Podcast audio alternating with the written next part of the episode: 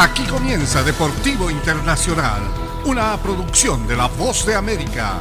Les informa Henry Llanos.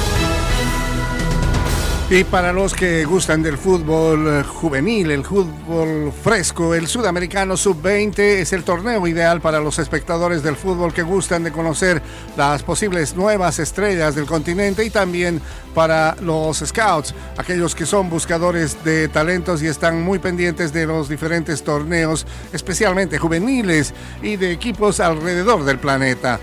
Este campeonato lo han jugado numerosos futbolistas que luego se convirtieron en figuras mundiales y siempre suele ser muy entretenido para observar y descubrir nuevos jugadores.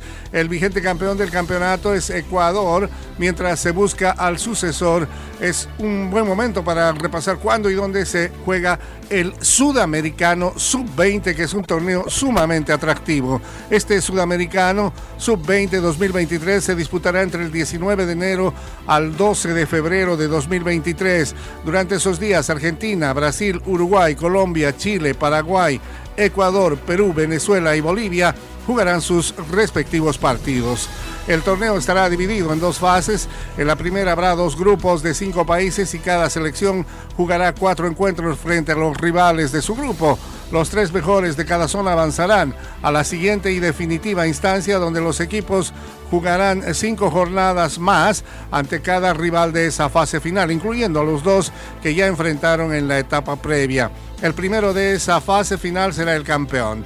Y los cuatro primeros posicionados en esta fase final se clasifican para el Mundial Sub-20 2023 a disputarse en Indonesia, mientras que los tres primeros podrían ingresar a los Juegos Panamericanos 2023. Este Sudamericano Sub-2023 se realizará en Colombia, en las ciudades de Cali y Bogotá de este país. Y la última vez que este torneo se había disputado en tierras cafeteras fue en 2005 y el eh, vigente campeón es eh, precisamente Ecuador que había hecho un papel realmente importante, mostrando figuras juveniles que posteriormente se habrían eh, convertido en grandes protagonistas de los principales equipos, no solamente de Ecuador, sino también de diferentes eh, equipos en Sudamérica, Norteamérica y gran parte de Europa. Ellos mismos fueron quienes